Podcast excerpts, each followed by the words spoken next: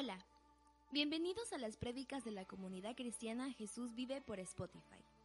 Esperamos que las enseñanzas compartidas por nuestro pastor Ángel Cuba puedan ser de bendición y ayuda para tu vida natural y espiritual.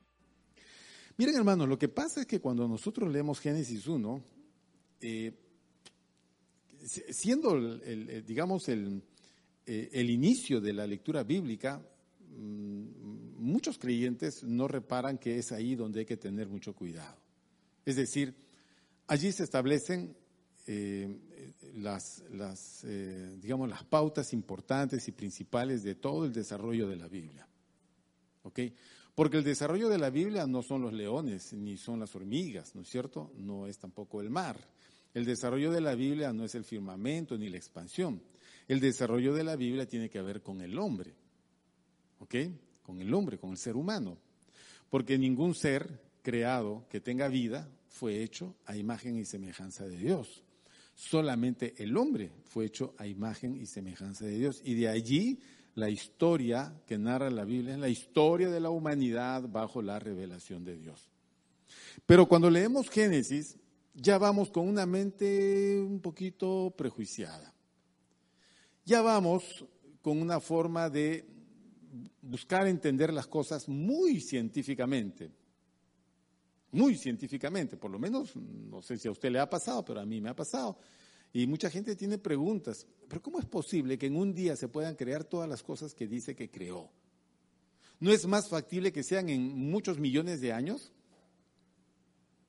es que esa forma de razonar las cosas ya viene de atrás, no nace de la lectura bíblica. Esa forma de pensar ya está trabajada y cultivada en nuestra educación. Así nos enseñaron, así vimos en la televisión, así nos, nos desarrolla pues las películas de ciencia ficción cuando se trata de la Tierra y su origen. Son millones de años y millones de años y millones de años. Ok, entonces vamos a tratar de explicar el libro de Génesis capítulo primero con una mente científica, va a estar bien complicado. Porque les dije al principio, la Biblia no es un libro de ciencia, aunque toca temas científicos, pero no los desarrolla.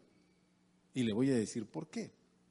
A ver, espero que no nos perdamos en esto, brevemente.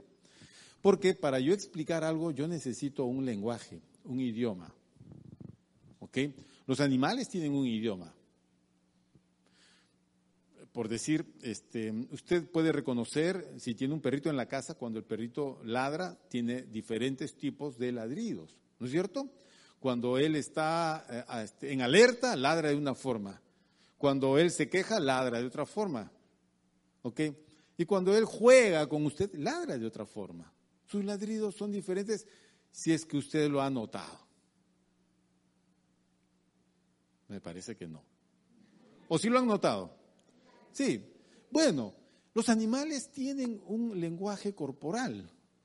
Eso de cortarle la colita a los perros, que es una práctica en el, digamos, para estandarizar una raza, una raza de perros, ¿no? Hay razas de perros que les cortan la cola. Por ejemplo, al Rottweiler le cortan la cola al boxer le cortaban la cola, después al Doberman le cortaban la cola. Y así, entonces la gente dijo, ah, a mi chusquito también le cortaré la cola y ¡pac! se la cola. Mi primer perro, mi primer perrito, que se llamaba, no se vayan a reír, por favor. Hay que, mi primer perrito se llamaba Marciano. Yo les dije que no se ríen y se rieron. Ese perrito me lo regalaron y ya tenía la cola cortada y las orejas cortadas. Entonces, yo me pregunto por qué. ¿Por qué le cortaron las orejas y la cola? Y cuando caigo en cuenta de del, tiempo que tuve al perro que vivió un cerro de años, parece que este perrito habría sido el cruce del perro de un ingeniero del proyecto de, mm, la represa eh, de la hidroeléctrica del Mantaro, habían ingenieros, y alguno de ellos parece que vino con su perro, y este perro era un pitbull. Entonces se cruzó con otros perritos y él a la manera de que solían hacer le cortaban la cola y las orejas, porque los perros de pelea normalmente se les corta las orejas para que no se chapen las orejas y no se sangren. Y lo llegué a entender porque mi perro mordía todo lo que veía y mordía feo. Pero yo digo, ¿para qué cortarle la cola y las orejas? Porque, por ejemplo, usted se ha dado cuenta que las orejas de un perrito se mueven así, ¿no? ¿Sí o no? Claro.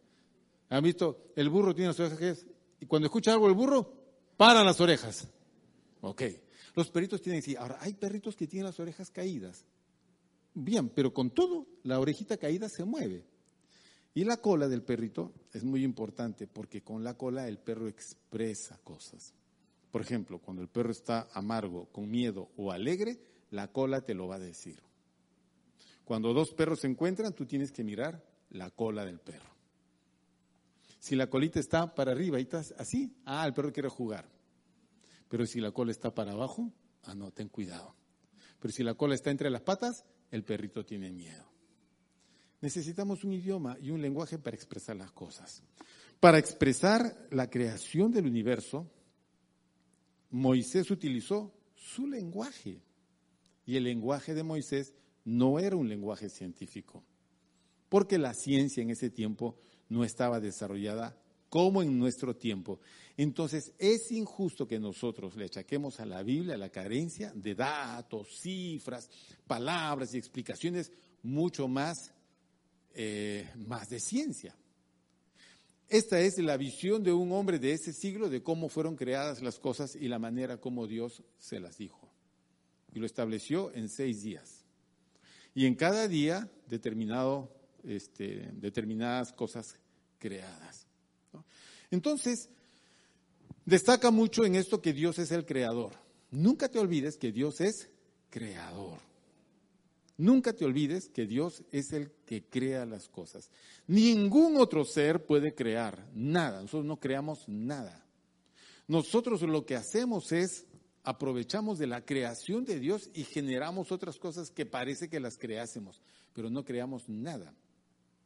El único que generó las cosas de la nada es Dios. Bien. De esta manera entendemos que siendo Dios el único ser que crea, y nosotros no creamos nada, todo lo que tenemos como cosas creadas deben de ser utilizadas en lo que Dios desea. Por eso que todo lo creó era bueno, todo lo que creó Dios, todo era bueno. Y vio Dios que esto fue bueno, y Dios vio que esto también fue bueno, y Dios bendijo esto, y Dios, o sea, toda la creación de Dios fue bendecida, todo fue hecho bueno, porque Dios no hace las cosas de forma mala. Ahora, que en este tiempo nosotros veamos que en la creación hay cierto caos y cierto desarrollo de maldad, eso no corresponde al inicio de la creación de Dios, sino a la alteración de la creación de Dios. Se entiende esto con la intromisión del diablo y el pecado. Cuando el pecado entra a la creación, entra por el hombre y del hombre pasa a toda la creación. ¿Por qué? porque el hombre como responsable de esta creación corrompe la creación cuando él se corrompe. Por eso, para rescatar esta creación, Dios lo primero que va a hacer es rescatar al hombre. Y eso es lo que está haciendo ahora. Está rescatando al hombre para luego rescatar su creación. Bueno, eh, Dios es la fuente y la causa de todo lo que existe. El diablo no crea absolutamente nada. El diablo solo altera los propósitos de las cosas creadas. Eso es todo. Y Dios tiene para esta creación un plan. Lo, hizo antes de haber sido creado las cosas que nosotros vemos. Entiéndase que Dios existe en un, en un contexto donde no hay tiempo, se llama eternidad. ¿Cómo se llama, hermanos? Eternidad. En la eternidad no hay tiempo, no pasan los segundos. En la eternidad solo existe lo eterno. El único que es eterno es Dios. A partir de Él, Él crea todas las cosas. Ángeles, creación, hombre.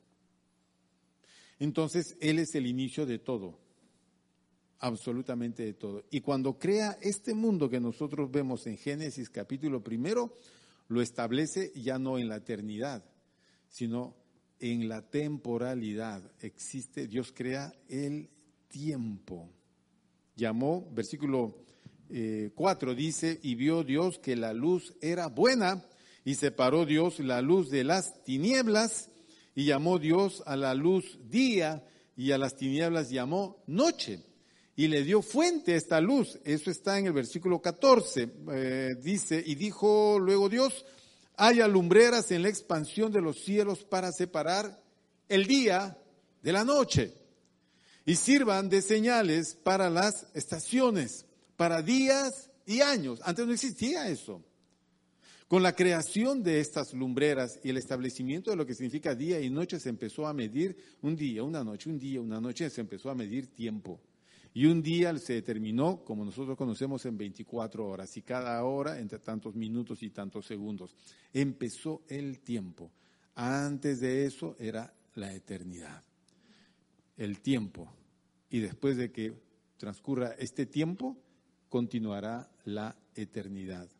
La eternidad nunca ha dejado de existir. Dios se mueve en la eternidad. Cuando nosotros dejemos esta tierra, iremos a la eternidad. Iniciaremos nuestro viaje a la eternidad, a la presencia de Dios.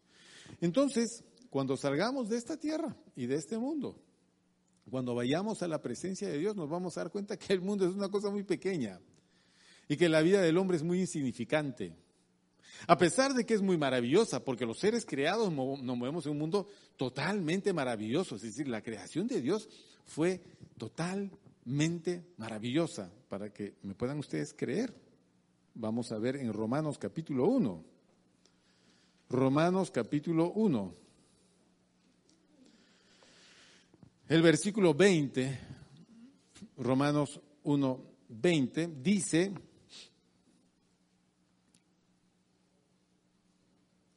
Vamos a esperar unos cinco segundos más hasta que lo encuentren. Romanos 1.20 dice, porque las cosas invisibles de Él, su eterno poder y deidad, se hacen claramente visibles desde la creación del mundo, siendo entendidas por medio de las cosas hechas, de modo que no tienen excusa. Cuando Dios creó todas las cosas que nosotros vemos, al haberlas creado eh, con su sabiduría, al haberlas creado con su poder, al haberlas establecido con tanta inteligencia, Dios plasmó todas esas características en este universo. Por eso que cada vez que tú te asomas a las cosas creadas y las vas viendo y las vas investigando, tú te quedas maravillado. Es maravillado. No solamente ves la maravilla de Dios en lo, en lo grande que es el universo, sino en lo pequeño que es la materia o el ser vivo. Así de maravilloso en lo pequeño, así de maravilloso en lo grande. Y tú dices, por Dios, qué exactitud, qué maravillosa exactitud. Nadie pudo haber diseñado con tanta perfección las cosas como Dios las hizo. Entonces, toda, todo lo invisible de Él, que son sus características, su eterno poder y deidad, se hacen claramente visibles desde la creación del mundo. Si tú te pones a mirar la creación, tienes que llegar a una sola conclusión, de que todo esto fue creado. A eso te llevaría tu razonamiento. Cuando dice se hacen claramente visibles, significa se discierne con claridad. Nuestra mente está diseñada para ver esas cosas de Dios en la creación, para admirar las cosas de Dios. Y cuando dice siendo entendidas por medio de las cosas hechas, entendidas significa percibir, percibir en la mente, es decir, cuando yo veo y, y, discierno las cosas, yo puedo ver que Dios existe. A eso me lleva la mente. Pero por causa del pecado, nosotros abandonamos, dejamos atrás esa forma de entender las cosas y rechazamos, rechazamos a Dios como el creador, que es lo que sigue en el versículo 21 y demás versículos de Romanos, ¿no? Que están allí. Entonces, eh, Dios tiene un plan, Dios creó todas las cosas con un plan. Antes de la fundación del mundo, Dios pensó, diseñó, creó eh, un plan perfecto, ese plan es inalterable, ese plan no va a cambiar, ese plan no va a tener, es el plan de Dios y es el plan que se va a ejecutar. ¿Okay? Entonces, eh, en ese plan están considerados las personas, las cosas y los tiempos. Todo está considerado.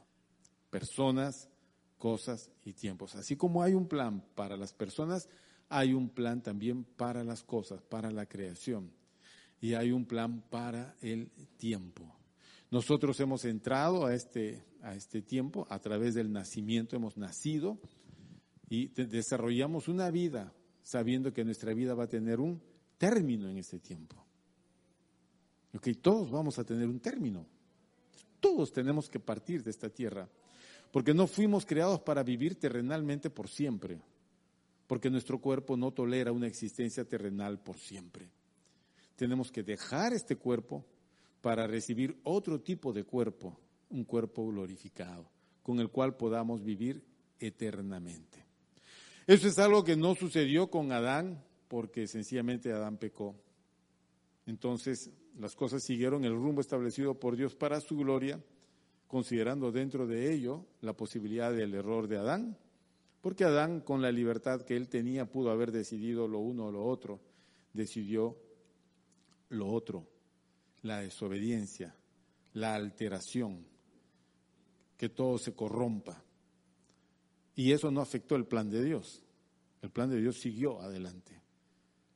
Y todo ese error de Adán le da lugar a lo que se llama la redención, el rescatar todo lo que se ha perdido en Adán, todo se rescata en Jesús. Por eso que estamos acá cantando al Señor, glorificando al Señor, todo es en Cristo, todo es para Cristo. Como dice los textos que ya vamos a ver si el Señor nos permite. Entonces, regresamos nuevamente a Génesis 1 y repetimos, no es un libro de ciencia, y usted no va a encontrar datos científicos allí para decir, allá, ya, ahora sí entiendo. Ahora, si usted me dice, pastor, pero es en, un día, un día tiene 24 horas. En 24 horas Dios hizo tal y tal cosa. Bueno, mi querido hermano, le voy a, vamos a simplificar las cosas así. Escúcheme. Esta es la parte difícil.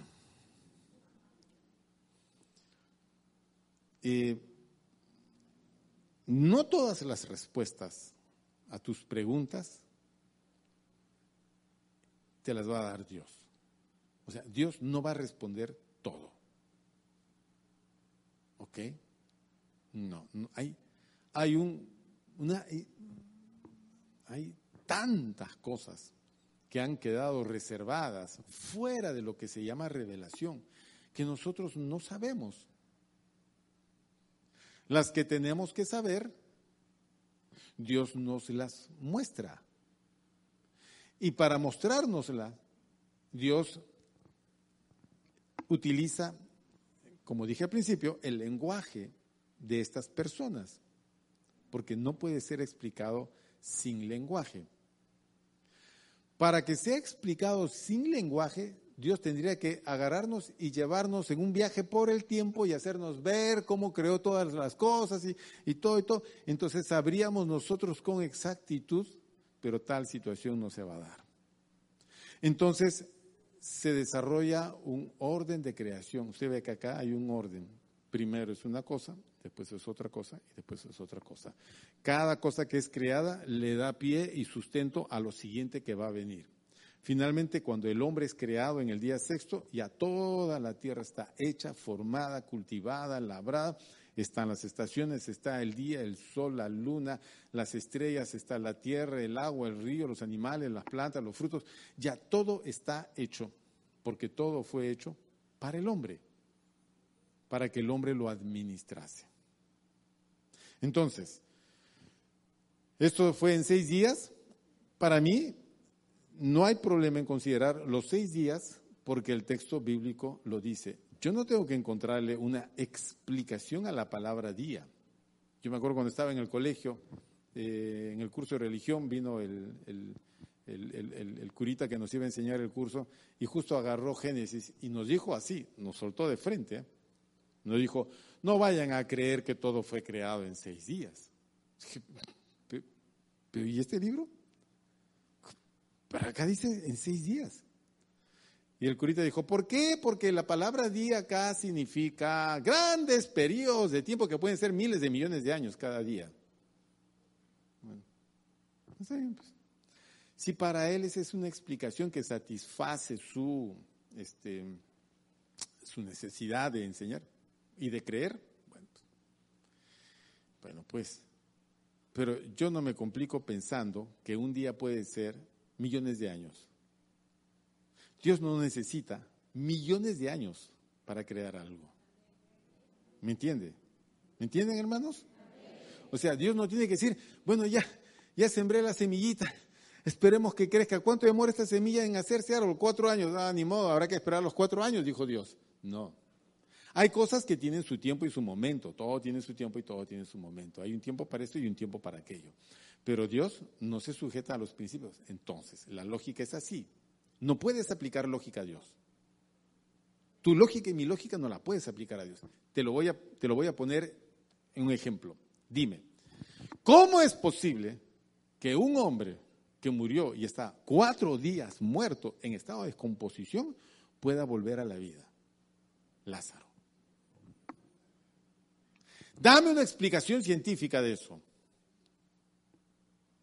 Entonces el más incrédulo y que quiere arruinar la conversación va a decir, que ese hecho nunca sucedió, ese es un cuento chino.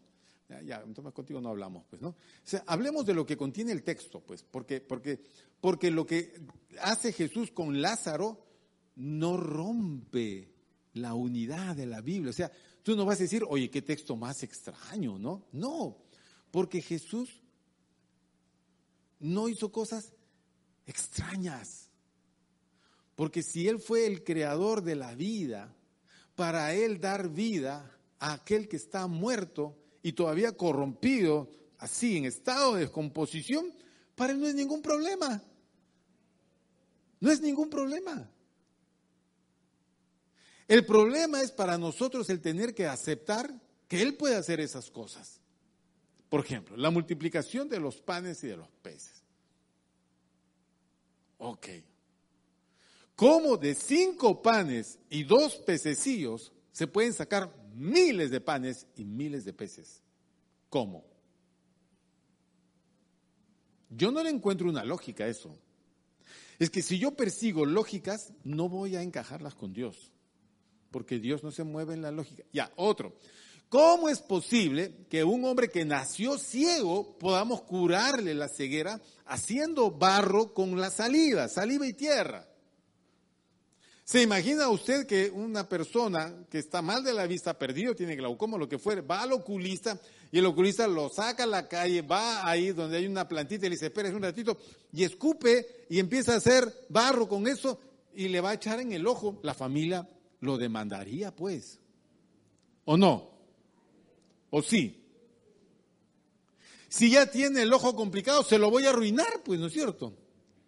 Ah, como usted no me cree todavía, vaya, aquí, ahí hay tierrita, aquí macetas, escupa un poco y échese en el ojo y váyase a su casa. Mañana está en el hospital del ojo.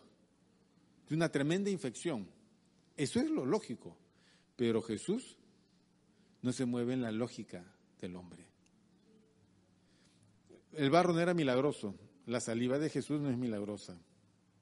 No hay elementos milagrosos. Es el poder de Dios. ¿Cómo es que Jesús levantó a Lázaro de la muerte? Por su poder. ¿Cómo es que Jesús pudo darle vista a ese ciego haciendo tal cosa? Con su poder. Y en otros momentos Jesús no utilizó, bueno, como en el caso de Lázaro, no utilizó barro como en el caso del ciego, sino como en el caso de Lázaro, en muchos pasajes Jesús lo único que hizo fue lo que hizo en Génesis 1.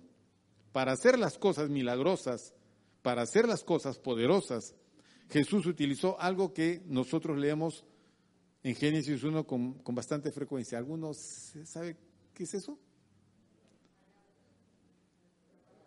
Exacto. Cuando, dígalo como dice pues la Biblia. ¿Cuándo qué? Cuando dijo, ajá, y dijo Dios. cuando dijo. Es decir, a él solo, él solo tenía que decirlo. Eso es todo. Vamos, como no me cree, Hebreos capítulo 11. Ese es el problema, pues, la incredulidad. Hebreos capítulo 11.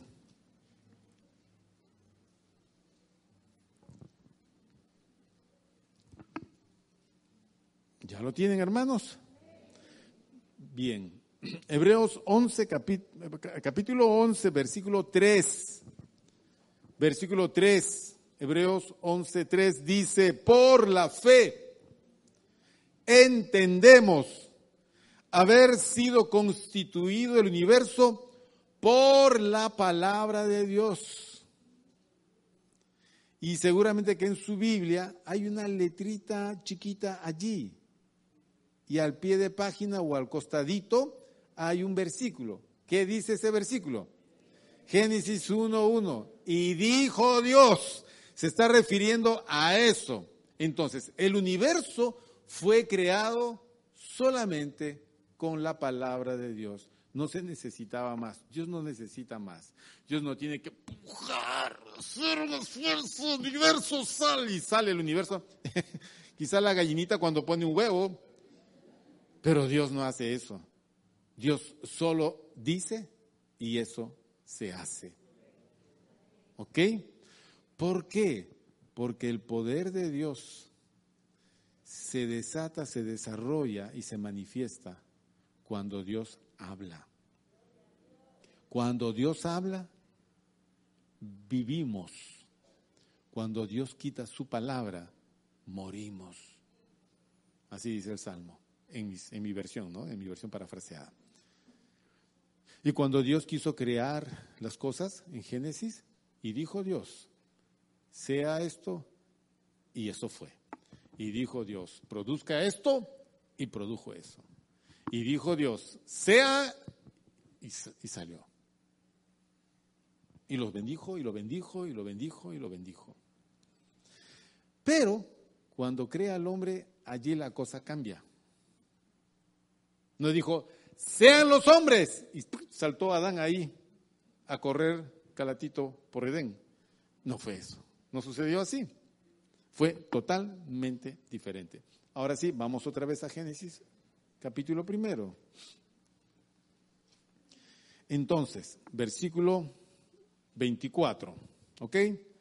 Sigue la creación de Dios, llega al versículo 24, luego dijo Dios, produzcan la tierra seres vivientes según su género, bestias y serpientes y animales de la tierra según su especie.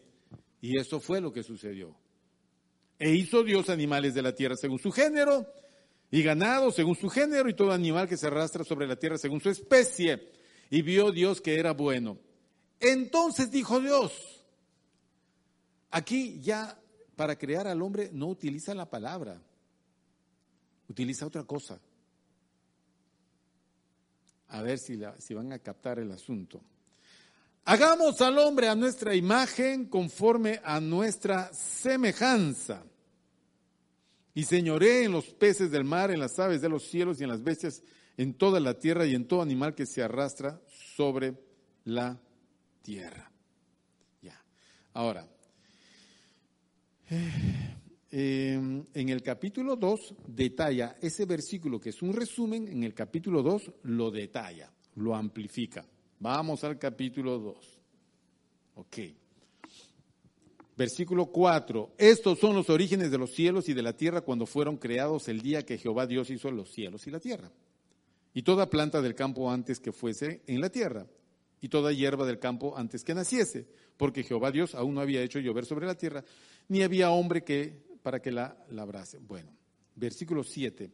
Entonces Jehová Dios formó al hombre, ya, ya no dijo, y sea el hombre, sino que ahora lo que hizo Dios, que es? Formar al hombre. Ya lo hizo diferente. No dijo, sean los animales, y salieron ahí los ganados y todos los animales. Que, ya, en el hombre no fue así. Lo que hizo Dios para crear al hombre es formarlo. ¿Ok? Entonces, Versículo 7, entonces Jehová Dios formó al hombre del polvo de la tierra. Entonces Dios le dio forma al hombre utilizando un elemento creado. Ese elemento era tierra, polvo de la tierra. Es como que se hubiera hecho, como hacemos una vasija de arcilla, así se hizo al hombre, como una vasija de arcilla. ¿Ok? Rígido, inerte, rojizo. Ahí estaba, como si fuera una estatua de arcilla echada en el suelo. O estaría de pie, no sé cómo Dios lo habría hecho. Entonces Dios con su infinito poder empezó a darle forma hasta que se formó un hombre, Adán, pero estaba en tierra. Como una vasija. Mientras que los animales fueron creados con la palabra, al hombre lo va a hacer de esa manera y viene el momento culminante de esa creación. Dice, versículo 7, entonces Jehová Dios formó al hombre del polvo de la tierra y, y, y sopló en su nariz aliento de vida y fue el hombre un ser viviente. Ya, en ese versículo hay un montón de cosas que considerar. En ese versículo hay cantidad de enseñanza bíblica que viene después que encaja en ese versículo. Y resumiendo, es esto. El hombre fue creado del polvo de la tierra como de forma inerte. Bien. La vida que iba a tener el hombre no era una vida animal como la de los animales o las plantas. ¿Ok? No. Dios le va a dar al hombre una vida superior a la de los animales. Como el propósito de él era crearlo a su imagen y semejanza, entonces había que transmitirle imagen y semejanza de Dios. La imagen y semejanza de Dios no es física, porque Dios no tiene un cuerpo físico. Dios no tiene ojos, cabello, barba, Dios no tiene manos, pies, Dios no camina, no tiene boca. Aunque la Biblia dice los ojos de Jehová recorren toda la tierra, oh, con mis poderosas manos, mi brazo extendido, oh, caminaré a vos. Aunque el lenguaje utilice esos elementos, Dios no los tiene porque Él es espíritu. ¿Ok? ¿Estamos de acuerdo hasta ahí? Bueno, muy bien. Ustedes han dicho amén. Yo sigo. Pero la imagen de ese Dios, o sea, la semejanza a ese Dios no va a ser física. Nosotros fuimos creados así como somos porque así tenemos, es necesario ser así para existir en este mundo. Con eso cabría la posibilidad de que tengamos tres ojos en lugar de dos o cuatro ojos o dos ojos atrás. Pero Dios dijo, no, van a tener dos ojos para adelante, atrás nada, nadie tiene que ver atrás nada, chismosos, todos para adelante. Ya, listo. Así nos creó Dios. ¿Ok? Pudo habernos hecho como los pulpos, ¿no es cierto? Con ocho, con ocho piernas. Sería un poco grotesco a nuestro entender, pero Dios dijo, no, son suficientes dos. O sea, Dios le hizo el diseño en, en ese objeto. Y ahora, la imagen de Dios es espiritual, porque en lo espiritual están todas las características de Dios. Y eso se transmite a través del soplido de Dios. Y Dios sopló en la nariz del hombre y entró el Espíritu de Dios a ese cuerpo, a ese, a ese, a ese muñeco de arcilla, y eso a través de una obra milagrosa se volvió carne y vivió. ¿Qué cosa sustenta al hombre? El espíritu el espíritu. Por eso es que cuando tu cuerpo, mi cuerpo muera, nuestro espíritu va a seguir. ¿Y qué cosa es la muerte? Es cuando el espíritu sale del cuerpo, entonces el cuerpo queda sin vida, porque la vida está en el espíritu. ¿Me entienden o no? Es así. La vida está en el espíritu. Y toda esa imagen y semejanza de Dios, el parecido que nosotros tenemos con Dios es espiritual. totalmente espiritual. Cuando los padres engendran a sus hijos, les transmiten sus características, los cuales van en el código genético. Ese es el aporte del papá y la mamá, y ese, código genético, cuando se junta a través de la reproducción humana, genera pues una vida. Esa vida tiene los caracteres tanto de mamá y de papá. ¿No es cierto? Es más o menos así. Y ahí va no solamente la cuestión física, que se parece mucho a su papá, o se parece a su mamá, o trajo el, cabello del papá, o, salió así, así, sino también aspectos de la conducta de la persona. No, este es igual que su abuelo y que su padre, oye, qué increíble. Así es, oye, todo el día se ríe como se reía su papá. O reniega como reniega su papá. Hay aspectos de carácter que van dentro de la copia genética y muchas otras cosas más. Bien, en el caso de Dios, todo ese aspecto Dios lo dio con su soplido. Por eso que cuando el hombre muere, se llama expiró el aliento, salió el espíritu. El espíritu de Dios se movía sobre la faz del abismo o la faz de las aguas. El espíritu de Dios vino al hombre y entró. Y el hombre fue un ser viviente. Toda la inteligencia de Dios toda la capacidad de, no, no toda la inteligencia de Dios, sino la inteligencia es la capacidad de entender las cosas, de diseñar cosas, de crear cosas, de fabricar cosas, de descubrir cosas, de hacer ciencia, de generar conocimiento, toda esa capacidad de desarrollar todo en este medio, todo lo que el medio podría brindarle al hombre y, y hacerlo increíble, eso se lo dio Dios al hombre a través del Espíritu. Por eso los hombres componemos canciones por eso los hombres creamos objetos, fabricamos cosas. Nunca vas a ver a un chimpancé con un celular caminando por el Parque de las Leyendas ahí. Tráiganos comida, pues.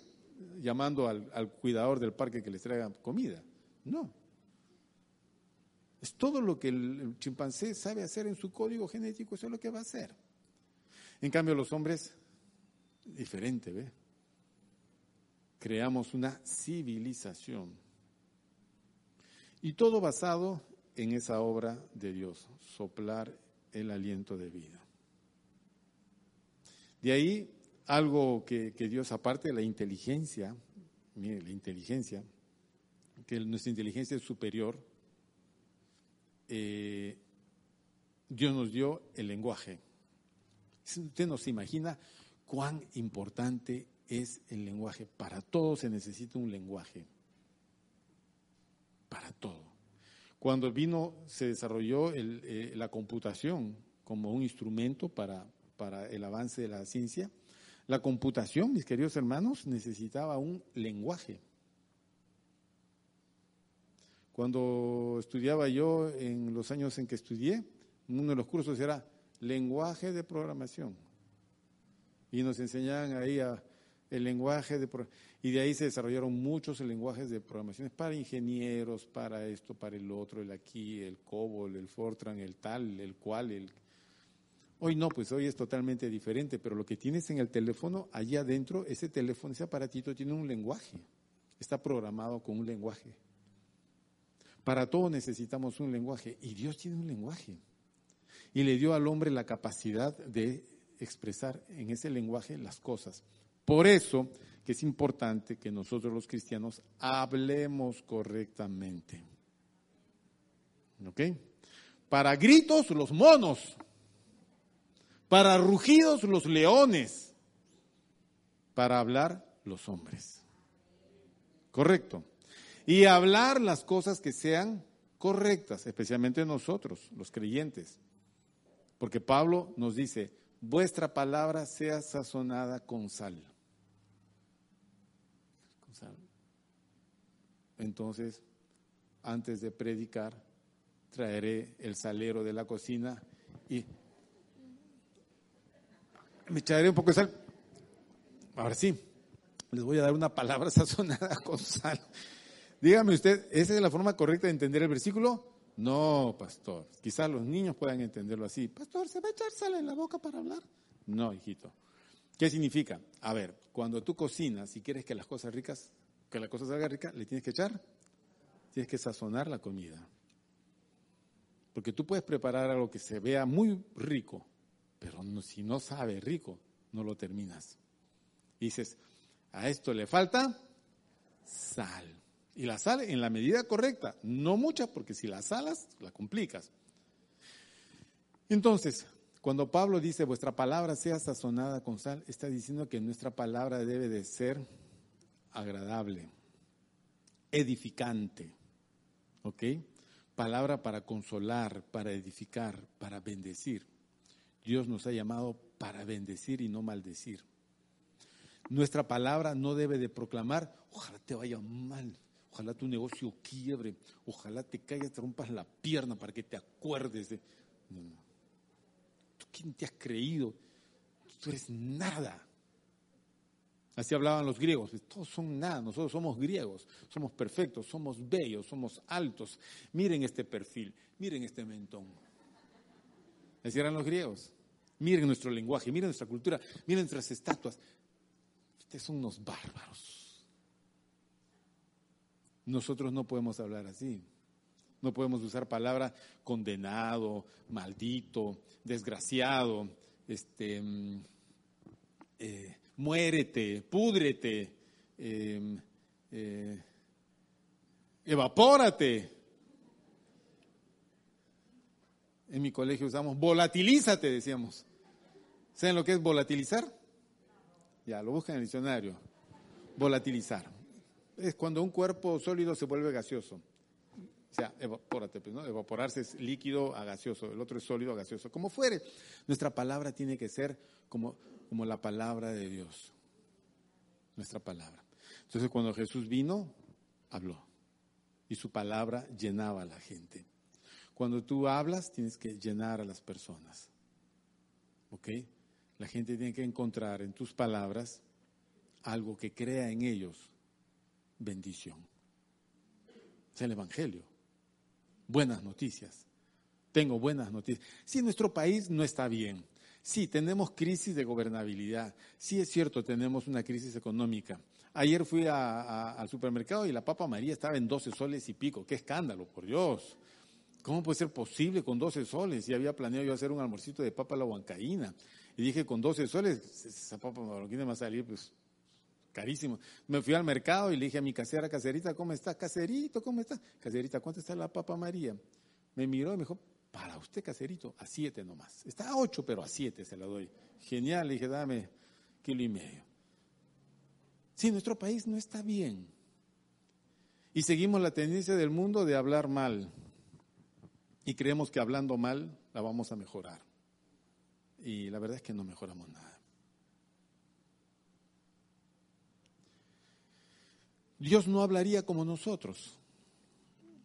Si somos hechos a imagen y semejanza de Dios y tenemos la capacidad de reflejar estas virtudes de Dios ahora en Cristo Jesús, ya podemos hablar las palabras de Dios.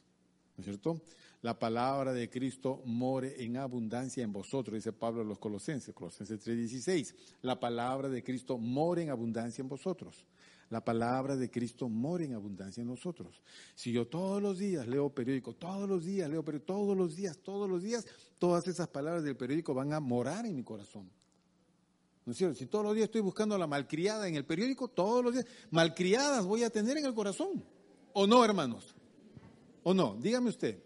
Si todos los, por ejemplo, ahora qué cosa tenemos los, la gran parte, el mundial. Ahora estamos con el mundial. ¿Por qué? Porque tenemos la bendita canción del mundial, el turbante que vuela, tenemos los árabes, todo es mundial y estamos pensando quién va a ganar, quién va a perder, quién va a nuestros candidatos a campeón. Y una vez que termine esto, alguna otra cosa más tiene que entrar a nuestro corazón. Y Pablo dice, no, la palabra de Cristo es la que tiene que abundar en nosotros. Porque ya que tenemos este don de Dios, que la facultad de hablar, como Él lo hizo para que nosotros podamos crear las cosas, habla bien. Si tú tienes a un niño en tu casa y le hablas bonito, le hablas bonito, le hablas bien, le hablas de forma correcta, no lo maltratas ni lo humillas verbalmente, no lo comparas, no lo rechazas, entonces ese niño crece equilibradamente. Pero si nosotros lo maltratamos verbalmente, la violencia verbal, ¿no es cierto? Y le decimos inútil, eres un inútil, nos, nos podido meterle un puñete a ese, ya, al niño lo estamos estropeando, lo estropeamos, le, le vamos a generar problemas cuando sea mayor. Finalmente somos el resultado de una crianza. Entonces, eh, la creación de Dios en nosotros refleja sus virtudes, lo que Dios es, es lo que Dios ha puesto en nosotros. ¿Y por qué medio las, las puso? Ah, por su espíritu. Por eso es que nosotros, ah, ah, me estaba olvidando de esto, cuando el diablo viene a tentar al hombre, lo que quiere es matar ese espíritu. Matar ese espíritu significa disociar, romper la sociedad, asociación, unión que hay entre el Espíritu de Dios y nuestro espíritu, que formaron una unidad. El pecado lo que hace es separar. De tal manera que Dios se separa del hombre por su espíritu y el hombre solamente queda como ser espiritual con su propio espíritu. Y ese espíritu es muy débil. No puede combatir el pecado. No puede combatir la maldad. El espíritu humano no puede. Es demasiado débil. En la conversión, lo que hace Dios envía su espíritu para que, entrando a nosotros, genere nuevamente la vida. Por eso pasamos de muerte a vida por su espíritu. Y con ese espíritu restauramos todo lo que en Adán se perdió, lo empezamos a restaurar en Cristo por su espíritu.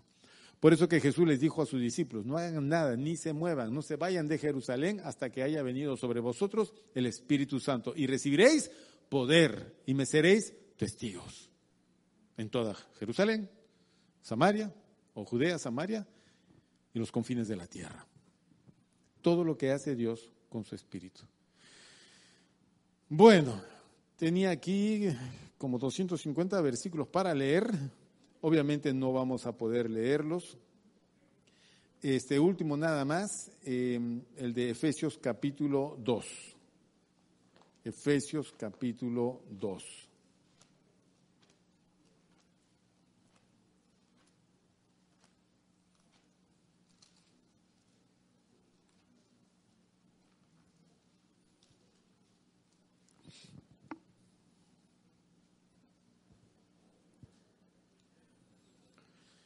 Y con esto reafirmamos lo que hemos venido diciendo.